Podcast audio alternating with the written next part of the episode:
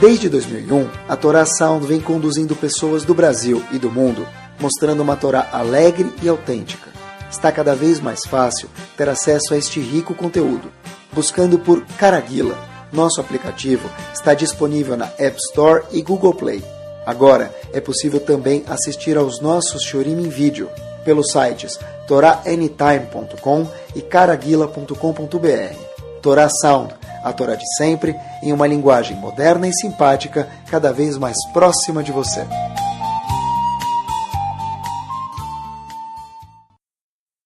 Vamos lá, Bezat Hashem. Super boa noite, Bruhim Abaim. Eu vi uma vez isso num livro que cada geração tem um desafio particular que condiz com aquela geração. Fiquei pensando, então, se é assim, qual que é o desafio da nossa geração? Tenho certeza absoluta que não posso falar que esse é o desafio, porque estamos longe de ser o dono da verdade, mas um dos desafios da nossa geração, top, não tem, top 5, os mais lá em cima, em cima da pirâmide, é o tema Bezerra Hashem que a gente vai falar hoje à noite. Eu pensei bastante sobre isso. Esse é o tema que tem dois temas que me demoram muito, muito mais tempo para preparar do que normal, que já demora Baruch Hashem bastante tempo. Esse tema é mais complexo ainda. Mas é o seguinte, esse é um dos dois temas.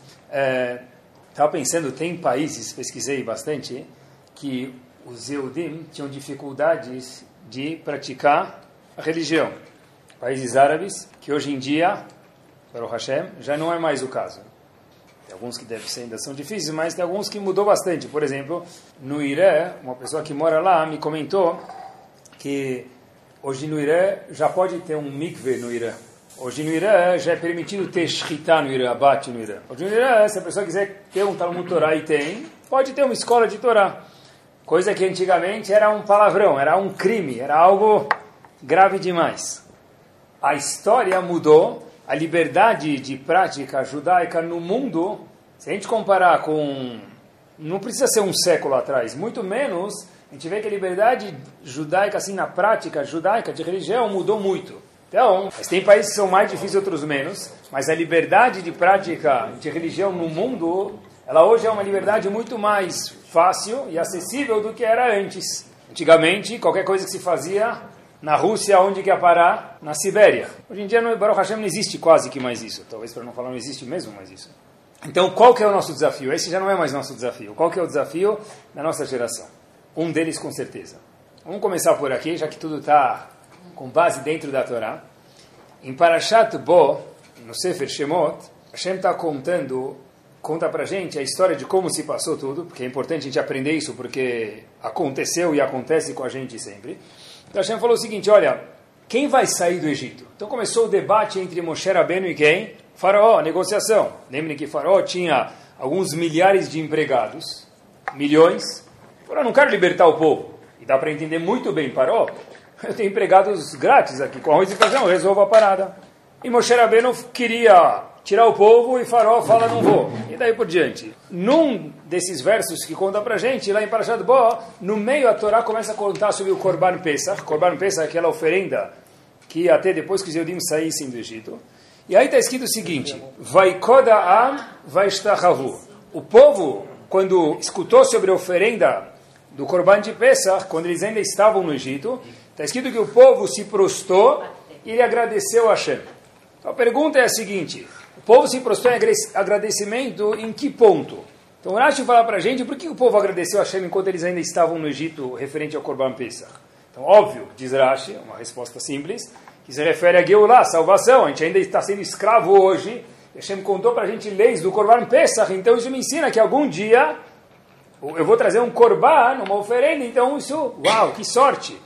Algum dia eu vou sair daqui da escravidão. Uma segunda coisa que isso nos ensina e por isso que o povo agradeceu a Hashem. Para eu trazer um korban que eu preciso entrar em Israel. Porque lá que tem o Betamigdash. Eles entenderam que eu trazer um korban no Betamigdash. Então o povo também se prostou e agradeceu a Hashem. Uh, merci beaucoup Hashem pelo fato que a gente vai trazer um korban. Que algum dia a gente vai sair do Egito. Pelo fato que a gente vai entrar em Israel. Pode ser daqui 10 anos, daqui 200 anos, a gente não sabe, mas muito obrigado. Irashi diz uma terceira coisa que o povo agradeceu enquanto ainda estava no Egito. O Bsorat Abanim Shayulaim. Olha, Hashem, muito obrigado que se a gente vai trazer Korban Pesach numa geração seguinte, quer dizer que nós vamos ter filhos. Porque como é que eu posso trazer Corban numa geração seguinte se eu não vou ter uma descendência? Então, o agradecimento do povo enquanto ainda estavam no Egito, quando Hashem começou a contar as leis do Corban Pesach, foi que eles vão trazer um Corban, então eles vão sair do Egito, eles vão entrar em Israel, e terceiro, o agradecimento que o povo fez, confete, serpentina e rojão, é por quê? Porque nós vamos ter filhos. A Moshe Feinstein tem um livro sobre Parashat Shavua, um dos livros que ele tem, é chamado Drash Moshe. Ele fala o seguinte, uma coisa interessantíssima. Fala, como assim? Que a gente vai ter filho que vai trazer o Corban Pesach? Meus amigos, os Eudim estavam sendo escravizados no Egito. Quantos filhos eles tinham por vez? Seis, seis filhos por vez. Sonho de qualquer mulher. Cada parto, seis filhos.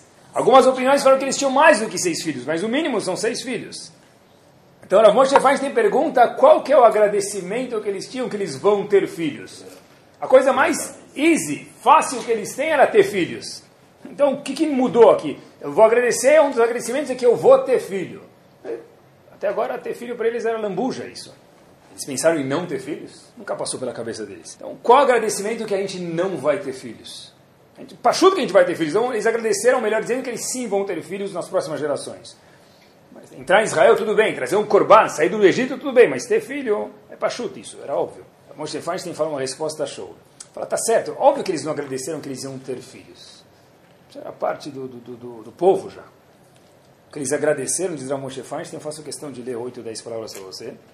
Kavaná, Lebanim Shirtsu Lida Torah.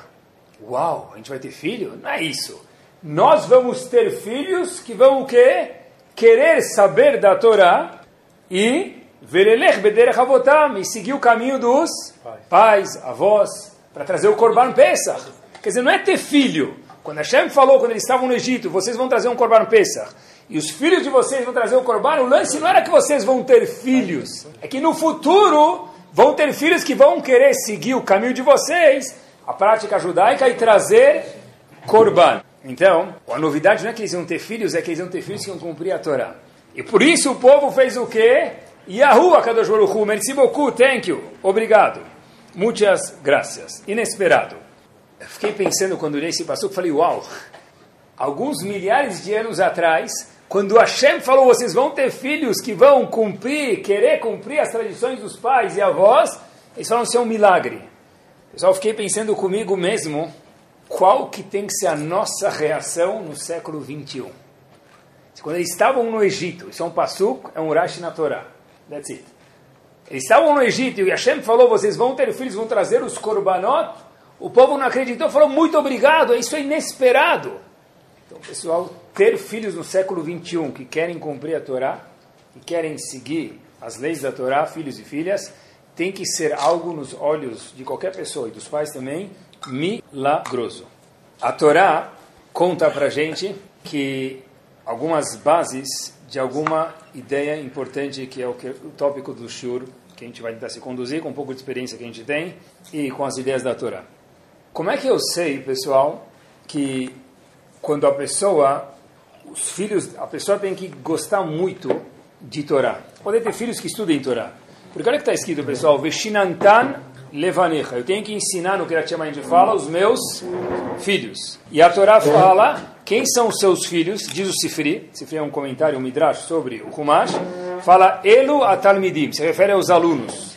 Então, Veshinantam levanecha, vou ensinar meus filhos. Quem são esses filhos? São meus alunos.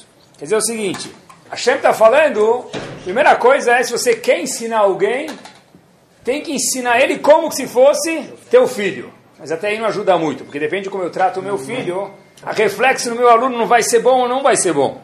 Então, vamos falar um pouquinho hoje sobre educação, sobre Hinur, sobre ensinar, sobre aprender. Vamos ver junto o que a gente sai mais capaz do que a gente entrou conversando aqui comigo mesmo. Para Shat Bo ainda, Hashem fala, olha, vocês vão ter filhos que vão querer cumprir a Torá. Quanto tempo atrás aconteceu isso? Fiz as contas. 3.330 anos atrás, exatamente de hoje. Por quê? A gente está no ano, hoje, no calendário hebraico, 3, 7, 5, 7, 7, 8. 5.778. E o povo saiu do Egito no ano de 2.448. Então, 5.778 menos 2.448 dá 3.330 anos atrás. O que, que deixaram para a gente já imaginar que no século 21 alguém vai ter um filho Talmid Chacham? Não é milagre, é, uma, é a primeira maravilha do mundo, isso, se é que existe, não é? Se alguém contasse isso para a gente, a gente acreditasse de verdade que é um milagre ter ver pessoas que cumprem Torá hoje no mundo ao nosso redor, tenho certeza que a gente montaria uma arquibancada, de verdade um estádio, e ia trazer um korban, korban todá, um korban de agradecimento. Porque já que a gente não acredita de verdade, a gente não vê isso como um milagre, então a gente não fica surpreso. Mas tentem sentir um pouquinho das minhas emoções e fiquem surpresos também. Eu vivo com jovens o dia inteiro, eu vejo quanta coisa tem no mundo e quanto é um milagre ter pessoas que andam com Torá nesse mundo no século 21. Olhando as gerações, os jovens, é, é de fato um milagre mesmo. Você vê que um jovem colocando o tefilim e rezando com minhar. Ah, mas tem café da manhã depois. E daí? Qual o problema de fazer uma coisa gostosa? Um jovem, quando vai rezar com o minhar, tem que pedir uma brachá para um jovem. Quando tiver um jovem estudando Torá, tem que pedir brachá para um jovem. Igual que na época do antigamente, a dificuldade era uma pessoa que saiu né, da Segunda Guerra Mundial, era um milagre que a pessoa saía intacta, religiosamente falando. Foi um teste muito difícil, quem pode julgar? Eu acho que, de alguma forma paralela, o teste da nossa geração hoje é manter o trilho da Torá passando para os nossos filhos, passando para os nossos netos, passando para os nossos alunos. Tem jovens que hoje em dia querem descobrir o que é Hashem. O que é Deus, Rabino? O que ele quer de mim? É um milagre isso. A tal ponto que de 1948 até hoje se passaram quantos anos? 70, 70 anos, não é? É bom. E a preocupação de Israel mudou nesses 70 anos. Eu sempre adoro aprender, então nas férias tem um tempo a mais. Então, estava escutando um pouquinho o que, que as pessoas que se ocupam de educação em Israel o caso era o ministro da Educação, e estava contando que, pesquisei um pouco também, a economia de Israel, hoje são fatos, ela é quase autossustentável. Inclusive falou que, na verdade, então, por que, que às vezes eles vão pedir ajuda monetária? Para não perder costume. costume judaico. Mas a economia em Israel hoje, numericamente falando, em cifras, ela é quase autossustentável já. Imaginem, pessoal, quando a gente fala de economia autossustentável em Israel, a gente lembra daquelas estradas que tem que traz gente do aeroporto, que você não vê um buraco, quantidade de olho fechado. A gente lembra de um país que tem que gastar milhões e milhões de dólares com segurança. Não dá para acreditar isso. É autossustentável, quase. Israel, hoje, é o segundo, pega o segundo lugar no mundo em tecnologia, perdendo só para aquele Silicon Valley, Vale do Silico, do Silício, na Califórnia. Olha que interessante, Israel é o segundo, segunda posição, ganhando até de Nova York. Quer dizer, algo, algo absurdo isso. 90% das casas de Israel vivem, são supridas da energia solar. Onde tem energia solar aqui no Brasil? Tem três casas lá num condomínio mais chique que aquecem a piscina com energia solar. Onde tem isso? 90% das casas em Israel. Israel não foi descoberto em 1500, pessoal. A gente mora num país que foi descoberto em 1500. para aquecimento de água. É? Aquecimento de água. 90%. Eu vi na. Isso apareceu na revista Exame, que. Eles falam lá que eles discutem um pouquinho com essa pesquisa, mas dá, tudo bem. Eles falam que Israel lidera a tecnologia a revista Exame do ano passado. Israel lidera a tecnologia no mundo. Então, machloket. Se é a primeira posição, a segunda posição. Mas between, entre uma e outra, é um louvor. Por exemplo, Israel inventou uma tecnologia recentemente que tira leite três vezes da vaca mais do que qualquer outro lugar do mundo. Quer dizer, vamos dizer, qualquer lugar do mundo eles tiram dois litros por dia. dia. Vamos chutar esse número. Israel tira seis litros. Então, hoje, hoje, na China, tiram leite da vaca com a tecnologia de Israel. Né? Então, algo assustador. Quem que não dirige hoje no mundo usando a tecnologia de um israelense? Pois. Né? Nem o marido precisa perguntar para a esposa as directions, nem ela precisa falar para ele, porque você não perguntou, olha onde a gente foi parar. Acabou. Todo mundo bota no Rav Waze ele fala para ele, fica quieto aí, vira direita, vira esquerda, todo mundo obedece, não tenta discutir comigo, você vai se perder, se você se perder, você vai pegar trânsito, não adianta. Né? Olha que interessante. Então, qual que é o catch agora? Qual que é a dificuldade? A economia está boa, né? sempre pode melhorar, mas a tecnologia está boa. Então, como é que, que a gente faz agora? Qual o desafio? Olha o que, que eles falaram. Esse ministro da Educação de Israel falou o seguinte: ele falou o seguinte, olha, o nosso desafio hoje é o que vai acontecer com os Yehudim dentro e especialmente fora de Israel. Esse é o nosso desafio. Politicamente a gente já se organizou mais ou menos. Talvez no mundo já reconheceu, né, Estados Unidos, Jerusalém é a capital. Né? Uau, quantas conquistas! Tá bom, então essas duas conquistas a gente tem. Mas a pergunta é, se a gente olhar com os olhos de verdade carinhosos, o nosso desafio hoje é educação. O que vai acontecer com o Yehudi que mora fora de Israel? O que vai acontecer com a gente, pessoal? Mesmo que a gente está perto dos centros de Torá do mundo, não existe hoje um Yehudi, independente da casa que ele vem, que ele não, tá, não está em dúvida de perigo. Todos os barcos hoje fazem assim. Alguns são mais turbulentos, morando longe das metrópoles judaicas, vamos chamar assim. Outros menos, porque a família dá um respaldo maior. Mas todo mundo, todo barco religioso hoje com um jovem, especialmente um adulto também, ele balança. Quanta coisa o jovem vê, quanta coisa ele escuta, quantas ideias aparecem na frente dele. Meus filhos estão protegidos. Eu posso falar isso não existe ninguém que está protegido. Tem gente mais protegido e gente menos. Mas protegido com escudo, talvez em Halab, talvez no Steitel. Hoje em dia não existe mais isso. A gente tem que apelar para que hoje em dia? Educação. A única coisa que sobrou, que esse é o desafio que está na mão da gente como um povo e a gente como um país também. O que acontece depois da oitava Macá? Os Eudim então, ainda não conseguiram sair do Egito. Passaram-se oito meses que os Eudim já estão quase livres, mas não estão. Parou, finge que vai deixar o povo, mas o coração não deixa, e deixa que não deixa. Oitava Macá. Oitava praga. Moshe Rabbeinu fala para Paró, e aí, vai deixar o povo ir ou não vai deixar? Paró fala, eu não aguento mais, eu vou deixar o povo ir. Sabiam que ele quis deixar o povo ir na oitava praga? Ele estava pronto de verdade, e deixou mesmo. Sério? Depois ele voltou atrás, não, ele deixou. Parou, falou uma condição. Quem vai ir? Mi va mi aolihim. Quem vai ir? Qual a resposta de Moshe Rabbeinu? Binareno, o Viskenelech. Vai quem está de bengala e quem está jogando futebol. As pessoas mais velhas e as pessoas mais jovens, todo mundo vai ir. Como assim, como assim Moshe Rabbeinu, quem vai sair? Parou, melhor dizendo, quem vai sair? Todo mundo vai sair, é um povo. Parou, vira para o povo e fala o seguinte: olha, se você quiser liberar os adultos, eu libero. Quer dizer, parou, deu sinal verde para liberar os adultos na oitava praga, oitava macá. Agora prestem atenção.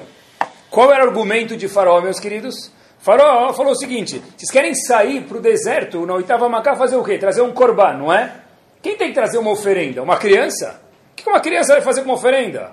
Não consegue nem ver um animal sendo morto são adultos. Então eu farò do visto de saída, para vocês saírem do Polícia Federal, os adultos. O não fala não. Bina areno A gente quer ir com os jovens e com os mais velhos.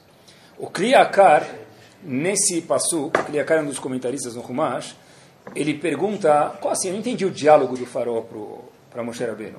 Mi vami aulechim. Quem e quem vai?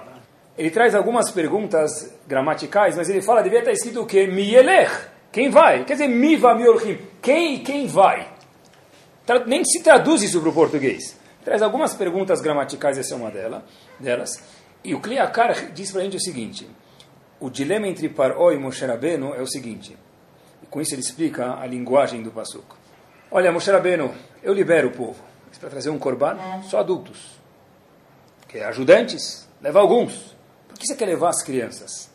Moshe Rabbeinu falou, Binareno biskenenu elich porque nós somos um povo que se os adultos forem e as crianças não forem atrás, nós liberamos um povo hoje, mas daqui a uma geração a gente não tem mais um povo.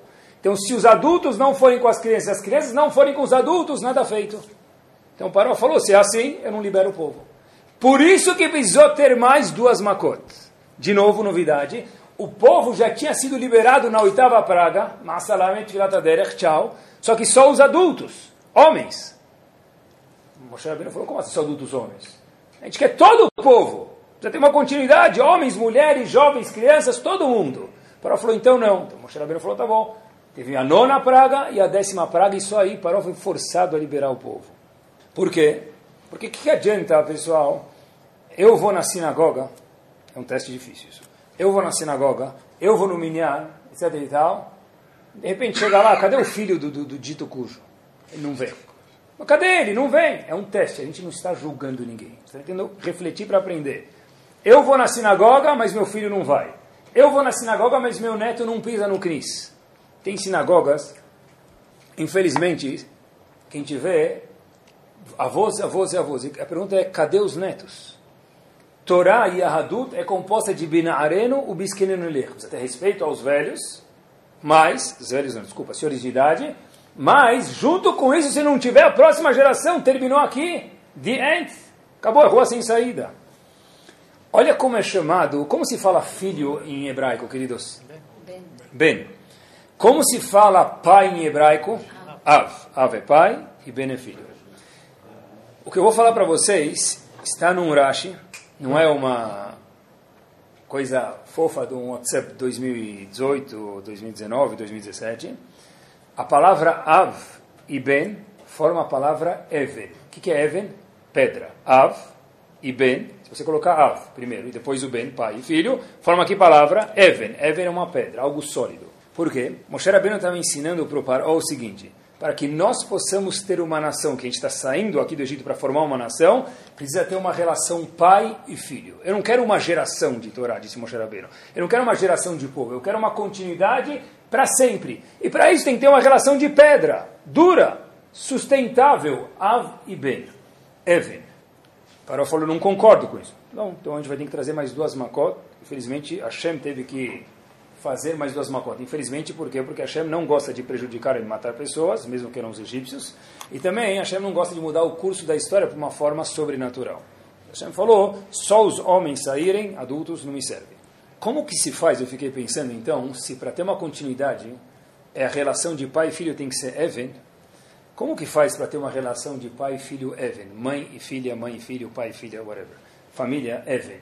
Sólida, pedra eu acho que o primeiro ingrediente indiscutível é o seguinte, fiquei pensando em cola, se a gente tem uma super bonder, uma cola super boa, tá bom? Eu quero colar algo, algo na parede, por exemplo. Se eu colocar com bastante cola, caprichei, eu coloco o objeto na parede, um segundo eu tiro. O que vai acontecer com o objeto? Vai cair. Quando que ele vai ficar preso na parede? Ficar segurando 3, 4, 10, 20 segundos, né? Por melhor que seja a cola, eu preciso ficar segurando o objeto paralelo ao show de hoje é o seguinte. Poxa, mas sabe quanto custa a mensalidade da escola? Eu sei. A pessoa me contou, na verdade não estava tão ao par de outras escolas, mas uma pessoa me contou quanto custa a mensalidade da escola. E aí eu falei, uau! Falou, Rabino, isso fora a aula de Torá que meu filho tem fora da escola. Fora o lanche. Isso ainda não resolve? O que você quer que eu faça pelo renur, pela educação do meu filho? E sem te contar, Rabino, que eu tenho ex-filhos, né, Hamse Aleko, né? Multiplica isso por tantos, quanto que dá isso? Então, não sei qual parte do meu mês vai só para pagar a educação da escola, não é muito? O que mais eu preciso fazer? Pessoal, isso é a Super Bonder. Mas a cola, melhor que seja, se eu não ficar segurando, ela não cola. Então, é o seguinte, isso ainda não resolve para ter uma relação Even-Pedra. O que, que precisa ter? para que tenha uma relação pedra entre o pai e o filho, Even, sólida, precisa primeiro ter o quê? Uma relação. Porque se o pai não tem uma relação com o filho, e a mãe não tem uma relação com o filho e com a filha, o pai com o filho, etc e tal, como é que é possível ter uma relação sólida se não existe relação? Eu busco, eu levo, chego em casa, faz a lição, faz a prova. Isso não é relação. Se não tem relação, como é que eu tenho uma relação sólida? O Xarabeno falou, isso não, não existe país, não existe nação assim. Não é fácil. Tem, quer dizer, fora pagar as aulas, fora pagar tudo, ainda tem mais coisa para fazer. É, não é fácil. Uma vez contam que tinha um pai que estava indo na, na, na reunião do, dos filhos e aí estava cansado demais.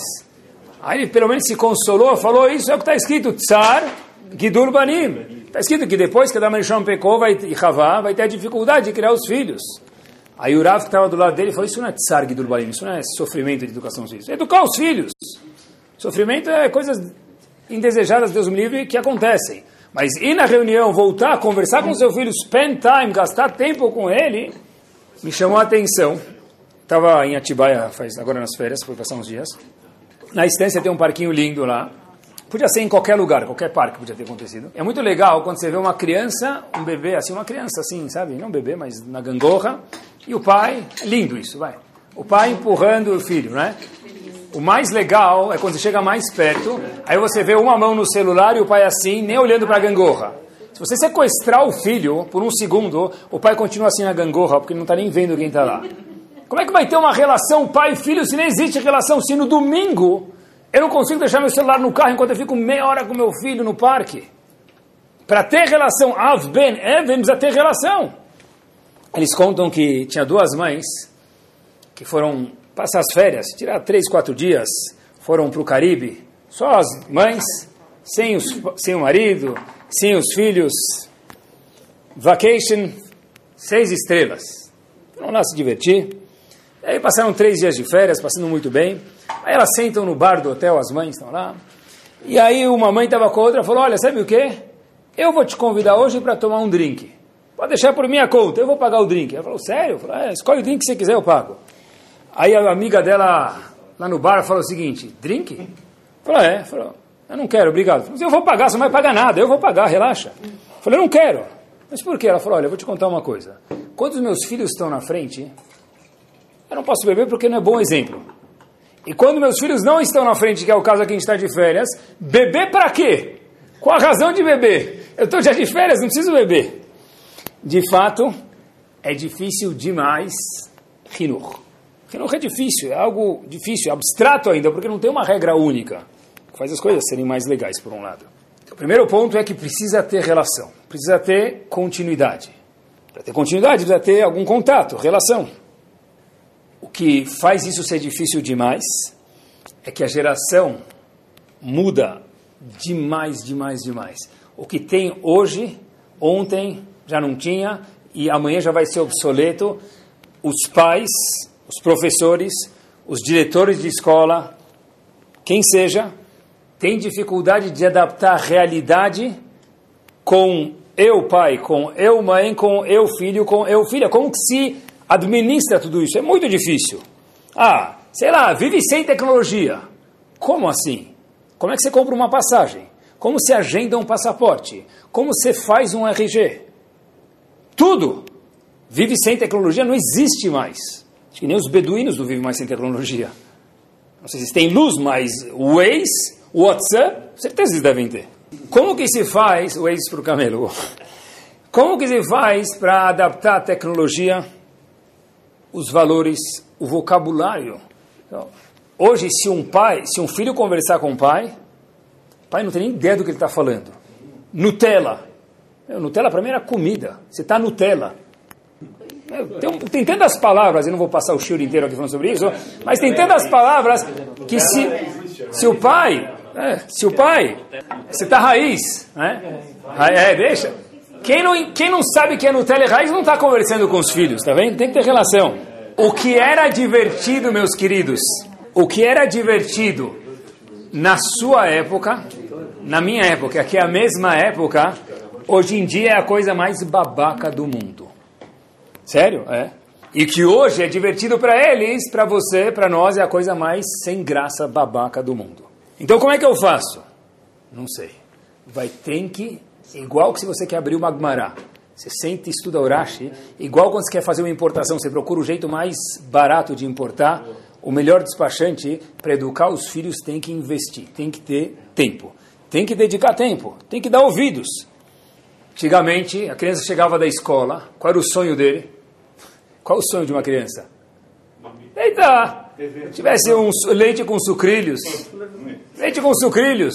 Ou se fosse aqueles sucrilhos do açúcar ainda do tigre, o lalá, não é? Não sem açúcar da galinha, aquele cornflakes. Aquele açúcar do tigre. Só hoje em dia, uma criança entra na casa, que ele pergunta? Será que tem Wi-Fi? Que sucrilhos, cara. Sucrilhos. Será que tem Wi-Fi? Ah, mas eu vivo em Halab. Mabruk, coloca a voz, mas seu filho não vive em Halab, então você não consegue educar seu filho como você vivesse no Halab ou na Polônia. Não existe isso, não, não dá, não é possível. Sabe quantos aplicativos tem no celular de uma criança? Eu não sei quantos ele usa de todos que ele tem. Aí o Rabino tem uma pasta de artigos religiosos aqui. Tem, tem Shas, Mishnah, Tehillim, tem um aplicativo que reza por você, coloca tefilim por você, faz Birkat Amazon por você, faz tudo. Né? Tem tanta coisa mesmo. Né? Eu acho que um dos trabalhos dos pais é dar um norte para os filhos em tudo isso que tem. Mas para que eu possa dar um norte para o meu filho, eu preciso estar ao par do que existe. E eu preciso também saber, meu filho tem que ter certeza que eu gosto dele. Porque senão vai ser aquele senta, vai escuta diretriz. Tá bom, terminou? Hazako Baruch, dá descarga e vai embora. Para que eu possa escutar alguém, tem que gostar dele, não é? Uma família saudável é aquela que, até uma certa idade, obviamente, não se eles tiverem 20 anos de idade, provavelmente não funcione provavelmente isso, mas é aquela que os filhos, até uma certa idade, falam, olha, estou esperando, eu acredito de verdade isso, nas férias, para poder viajar com os meus pais para tal lugar que a gente combinou, cada um onde pode ir, fazer aquela bagunça todo mundo junto, ir na montanha-russa junto. É isso mesmo. Ah, mas montanha-russa, eu vou... É ser, ser pai faz parte de ser pai, é fingir que você gosta de dar um looping na montanha-russa. Dubla, tem que ser é assim mesmo. Porque que, que, o pai fica embaixo. Tá bom, tenta subir junto com ele, vai gostar. Uma mãe pode talvez falar, estou grávida, talvez eu seja grávida, proibido grávida subir no brinquedo. Mas tem que participar, essas diversões e alegrias fazem parte do rinur das crianças. Eu vi uma vez um diálogo que uma vez falaram, uma vez uma pessoa falou, olha, tem aquela expressão famosa, Deus é Pai. Não é? Então já escutou falar, Deus é Pai. Antigamente, talvez era difícil explicar para alguém o que, que é Deus. Hoje em dia, não menos difícil de explicar o que, que é Deus, é difícil explicar para um filho o que, que é um pai. Se fala Deus é Pai, o que, que é um pai? Tem que se questionar, o que, que é um pai, o que é uma mãe para um filho? Qual a visão que eu, filho, tenho do meu pai e da minha mãe? O que eles escutam de mim? Tudo, vou falar uma notícia trágica para vocês. Tudo dá para terceirizar, menos educação dos filhos. Mas já coloquei ele com aquele Rav, Kolakavot. Já coloquei ele naquela escola, Hazako Baruch. Já coloquei ele com aquele grupo, Shiberah Havoteiro. Mas ainda assim não é possível terceirizar a educação dos filhos, não existe. No fim, cai aonde? Nas costas do pai e da mãe. Pode dividir, mas terceirizar, terceirizar não existe. Sério? Novidade, hein? Eu escutei de um Talmud Chacham, uma pessoa muito sábio, nos Estados Unidos. Ele falou uma frase, estou repetindo, senão não falaria. Ele falou que hoje em dia, na nossa geração, nós temos Baruch Hashem, Baruch Hashem a gente repete de novo, muitos Rashi Jivot, muitos professores e daí por diante. Ele fala, mas nós precisamos criar mais mechanchim, educadores junto com os Rashivot que tem, que tem 120 anos de vida, junto com os Talmud Chachamim que tem, cada um tem sua função, mas nós estamos escassos de Talmud Chacham gigante, uma pessoa muito, muito importante, de bons Mechanchim educadores, porque isso é difícil, porque não tem uma regra simples. Uma bagunça nas férias com os filhos fica para sempre. Ah, eu lembro quando meu pai fez aquela coisa. Eu lembro quando gente, meu, meu pai desceu de, de pijama buscar chave no hotel e justo desceu mais oito pessoas, eu estava rindo e meu pai estava com pompom. E... É isso que é legal, é isso que os filhos lembram dos pais. As broncas, estudar para a prova, é parte, mas não é isso que eles vão lembrar da gente, eu espero que não. Isso fica para sempre. Isso é gostoso. Por que é importante ter essa relação Even? Para ter uma relação Even tem que ter pedra, tem que ter uma relação. É o seguinte, as crianças, homens e mulheres, talvez mais até nas mulheres, o corpo da pessoa na adolescência muda, a gente esquece disso. Depois da adolescência também muda um pouco. Mas o corpo na adolescência ele muda muito. Os hormônios mudam e fisicamente o homem, a mulher especialmente, eles mudam muitos. Pergunta é a seguinte: para quem a menina vai perguntar aquelas coisas são mais femininas? Se ela tem medo de perguntar para a mãe dela, se ela tem vergonha de perguntar para a mãe dela. Eu acho que uma família saudável é a família que o menino pode sentar com o pai e falar, olha pai, está acontecendo tal coisa comigo, eu mudei, como é que é? O pai poder conversar com o filho sem vergonha. Não com o filho sem vergonha, viu? um filho sem ele ter vergonha. E a mãe poder comentar, olha, eu estou contando para você, minha filha, olha, daqui a pouco você vai estar numa situação que você vai ter seus períodos. Ah, precisa falar disso? Como assim precisa falar disso? Precisa falar disso. Antigamente, quando alguém casava, no mundo religioso, tinha lahot. Hoje em dia tem instruções, porque o mundo mudou. E precisam ter instruções que as pessoas que não tiveram antes estão tristes de não ter tido igual os, os filhos têm. Porque o mundo mudou Obviamente que de acordo com o conceito da Allahá, precisa ter isso. Por quê? Porque precisa ter. Sortudo é o pai ou a mãe que eles podem sentar e o filho não precisa procurar outras pessoas. Porque Bezat Hashem que o filho procure uma pessoa boa, mas pode ser que não procure. E por que, que o pai e a mãe estão aqui, se não é para poder conversar com o filho? A gente conversa da, da, do, do que, que teve de, de, sobremesa no bar mitzvah, qual doce que teve, qual brincadeira teve na mahané, também é isso. Mas coisas mais íntimas também tem que conversar. Para poder abrir um assunto desse com meu filho ou com minha filha, normalmente é o pai com o filho, a mãe com a filha, normalmente, isso precisa ter uma abertura gostosa e saudável. Sabem que tem, tem um movimento em Israel chamado Agudat Israel, e o mentor dele, um movimento que na verdade dá um norte, dá o um rumo do que, que tem que ser a mensagem judaica nas escolas. No mundo judaico, em Estados Unidos, o, o Nassi, o chefe, o líder dele, é chamado Rav Yaakov Perlo. É um Rav Hassid, Novominsk Erev, ele fala inglês, um talento raham grande, muito assim, up com o que está acontecendo no mundo. Uma vez ele mencionou uma frase que me chamou muito a atenção, faz muito tempo já. Ele, não é uma frase dele, ele escutou de um Yehudi que contou para ele uma vez uma, um sentimento pessoal que aconteceu com ele. Esse Yehudi falou o seguinte, eu perdi o meu avô para o comunismo. Os meus pais para os alemães e. E eu perdi o meu filho para a internet. Quando ele falou essa frase, eu escutei isso alguns anos atrás, eu tinha certeza que a vontade, o significado, a intuição dele de falar essa frase era uma.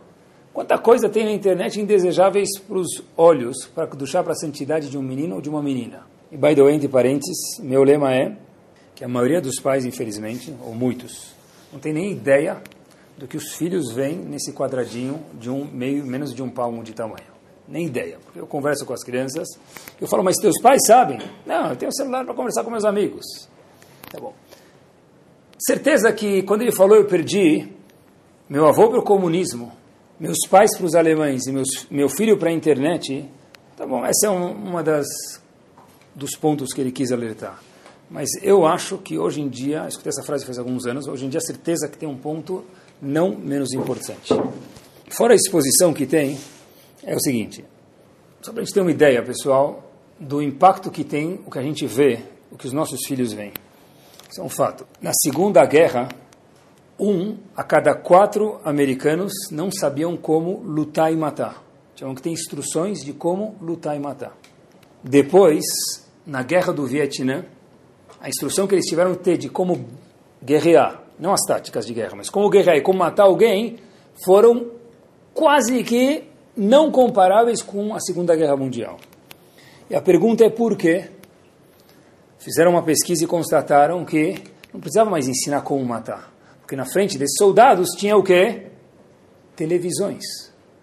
Então, eles já sabiam como matar. Não precisava mais ter um treino de como matar na Guerra do Vietnã. Olhem só o impacto que tem o que a gente vê. Agora, fora isso, certeza tem o seguinte: o tempo, eu acho que talvez seja até mais grave, que esse que essa tecnologia consome na vida não dos filhos somente, do pai e da mãe. Quanto normal, infelizmente, é um filho entrar em casa e o pai ou a mãe estar apertando o botão, nem botãozinho já, o teclado no celular mandando um WhatsApp para o grupo de Terrilim. Mas presta atenção. Será que a minha mitzvah agora, que seja o grupo de Teirim, tomara ainda, né?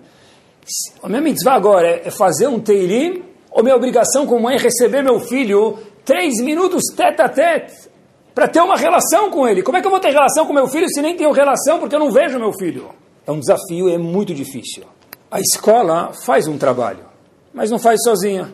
Ainda mais que na escola hoje no, no mundo, em muitas escolas é permitido trazer o celular para dentro da sala de aula. Então a escola já esse trabalho já não vai fazer mais.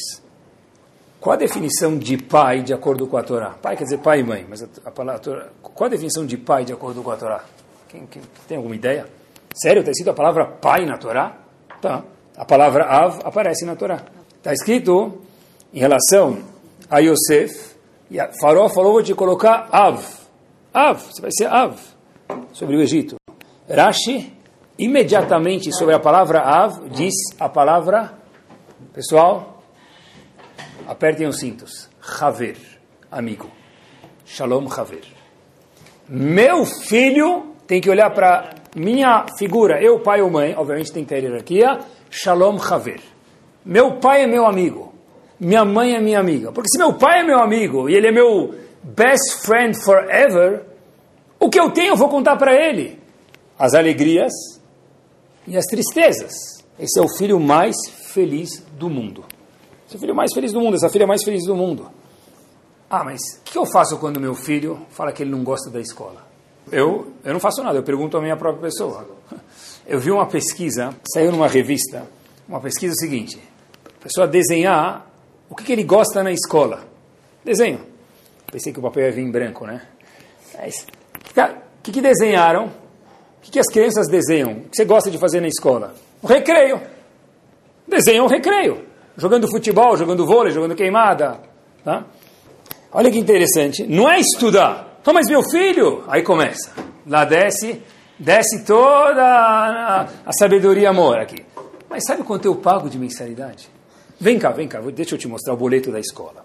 Isso é fora a matrícula, fora a cantina, fora o batir, o bus, o passeio, o avental, o chahar, o pincel, todas as coisas. Tá, agora presta atenção. Tá certo, você tem razão por um lado. Você tem razão que você paga tudo e coloca a volta. Mas preste atenção. E aí? Você amava a escola quando você era pequeno? Sim, muito pequeno sim, mas depois não. Porque ele não pode ter a permissão de também contar para um pai que ele tem dificuldades na escola, que ele não curte tanto aí para estudar. É normal. Até que alguém brilhante mude o método de escola, que até hoje ninguém mudou. Tá bom, é normal.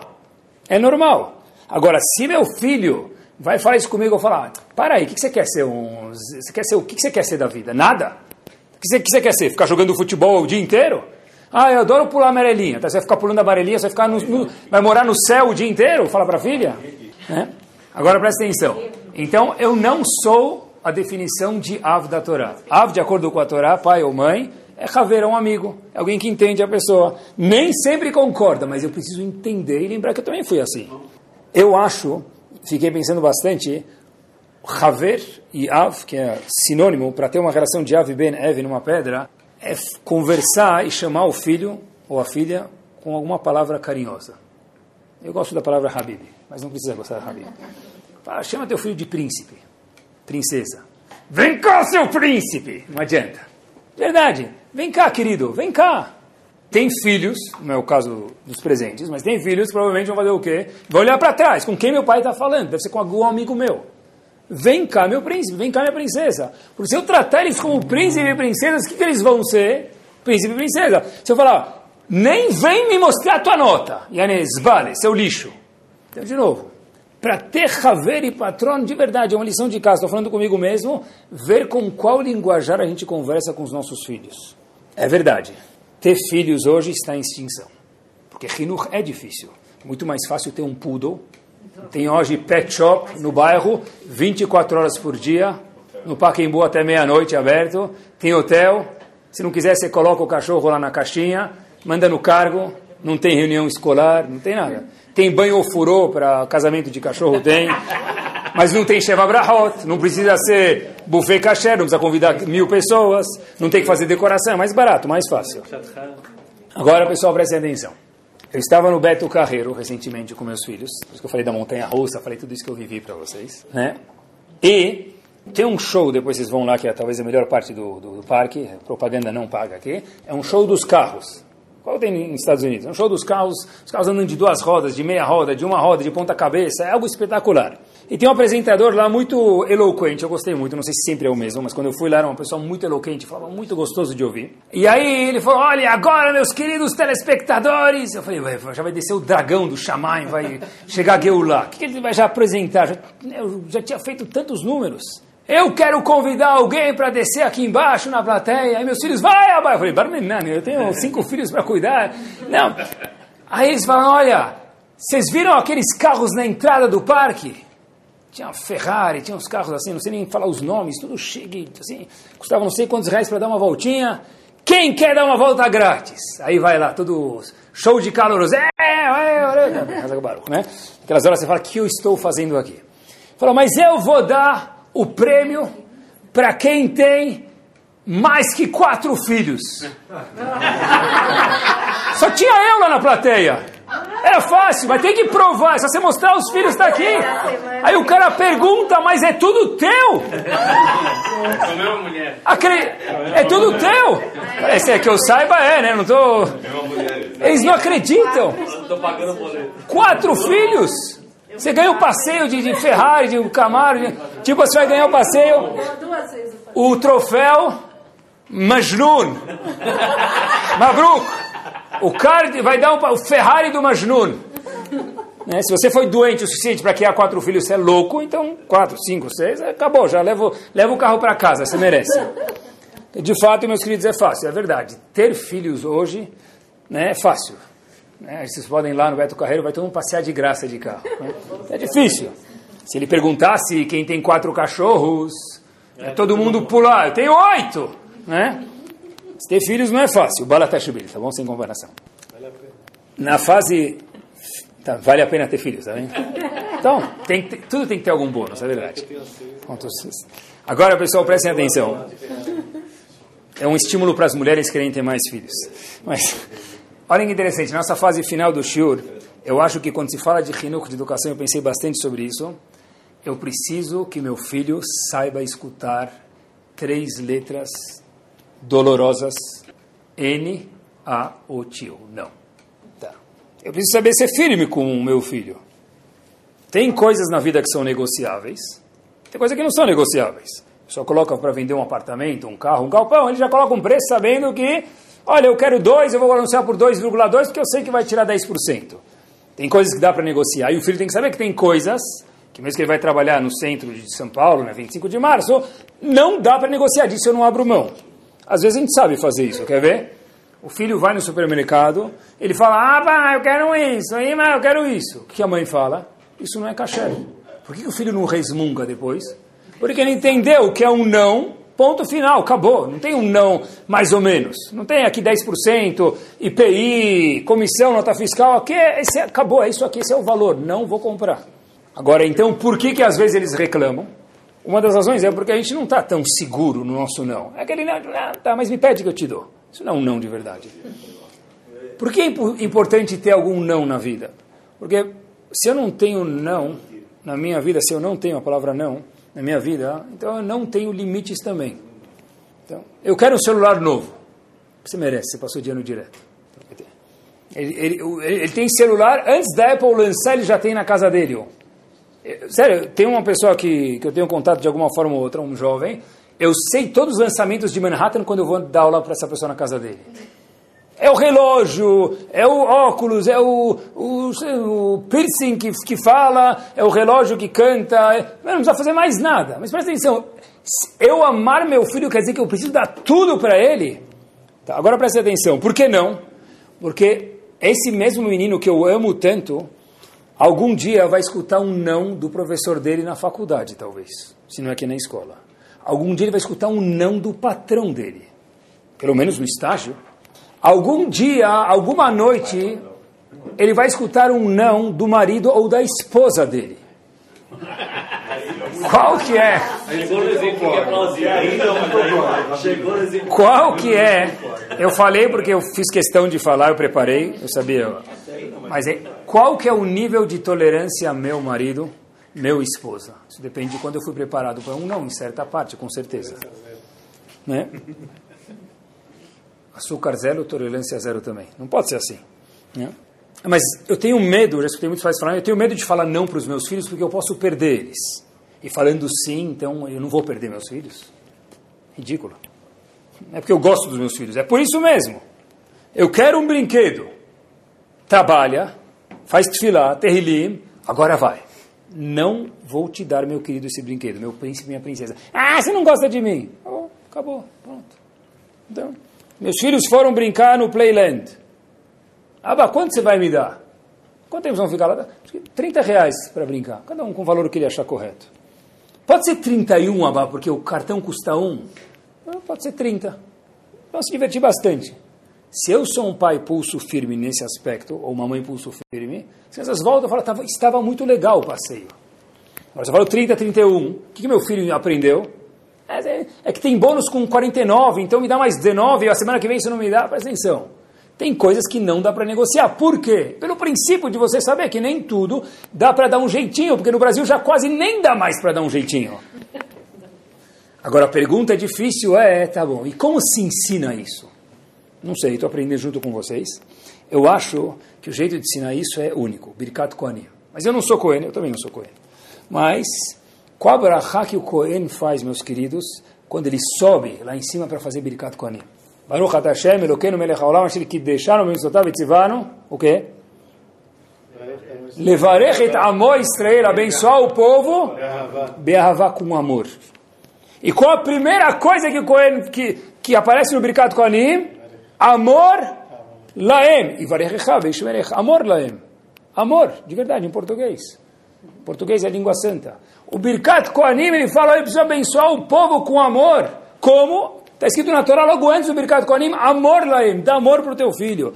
Se meu filho sabe que ele pode conversar comigo, se meu filho sabe que tem um monte de sims na vida, eu dou sim muitas vezes, se meu filho e minha filha sabem que eu gosto dele, um não só fortifica a relação, não prejudica. Acreditem, se tiver um amor junto, não prejudica, fortifica. Porque um não constrói, sempre um sim destrói. Ah, então, quando o filho, o pai chegar no bar mitzvah, Uh, ele sobe na Tevá, logo depois que o filho sobe lá na... Ele lê a Paraxá, ele sobe na Tevá, ele lê a Paraxá dele, o Bar Mitzvando. O que, que o filho faz? Baruch Shepetarani. O pai faz, né? Que brahá que o pai faz, melhor dizendo? Baruch Shepetarani. Agora eu já estou isento.